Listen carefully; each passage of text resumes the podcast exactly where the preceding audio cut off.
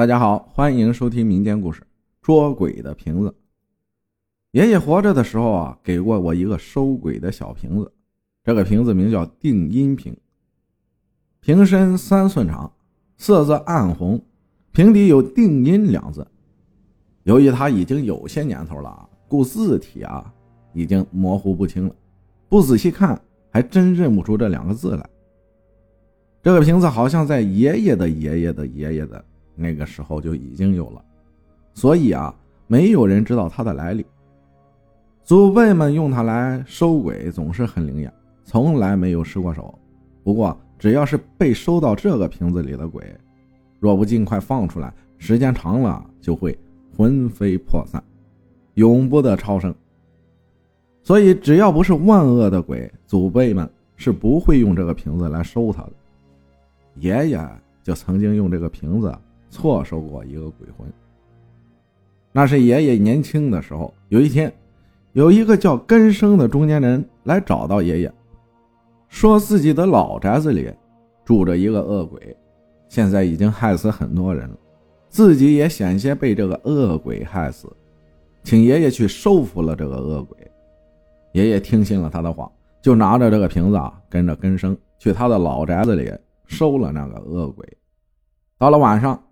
根生不敢陪爷爷进老宅子里收鬼，爷爷就一个人来到了老宅子里。那是一个很有年头的老宅子，破墙烂瓦的都被爬墙虎所遮蔽，加上长年累月的日晒雨淋，年久失修，这时候看起来已经残旧不堪了，好像随时都会倒塌下来。宅子里更是布满灰尘和蜘蛛网，除此之外啊，已空荡荡的，再无他物了。当时月亮很大，照的老宅子里明亮亮的，什么都看得见。前半夜老宅子里还算是平静，到了后半夜，从老宅子的破木门那里传来沙沙的声音，忽远忽近，时轻时重。爷爷知道那不是风吹木门的声音，而是鬼作怪发出来的响声。过了一会儿，从破木门那里出现了一个白衣女人。他手里抱着自己的头，头发很长的披着，根本看不见脸。只见女人的头发不断的滴着血水。爷爷见惯了鬼，也不害怕，反倒很镇静。他拿出来定音瓶，把瓶口对着那个白衣女鬼念了一遍咒语，朝他大喝一声：“进来！”很快就把那个白衣女鬼收到了瓶子里。那个白衣女鬼被爷爷收到瓶子里后，却很哀怨地向爷爷诉说自己是被人害死的冤魂，凶手就是根生，哀求爷爷放过他。根生呢，老实木讷，喜欢帮助村里有困难的人，是村民眼中的老好人啊。唯一遗憾是，由于家里穷，他都四十岁了还没有娶上媳妇儿。就这么一个村民眼中的老好人，怎么可能去杀人？爷爷没有相信他的话，以为他是在诬陷根生。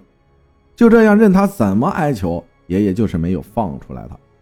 后来，他就在那个瓶子里魂飞魄散了。又过了一年，有一个老头在这个老宅子附近挖那个埋在土里的老树根，当柴火烧啊。居然挖出来了一具女性尸体，警察很快就破了这个案子。原来这是一个女大学生的尸体，叫陆小明，才二十岁，是省城某大学大三的学生，长得青春貌美，很招人喜欢。暑假里，他来农村里体验生活。有一天，他来到老宅子附近玩，却被住在老宅子附近的根生发现了。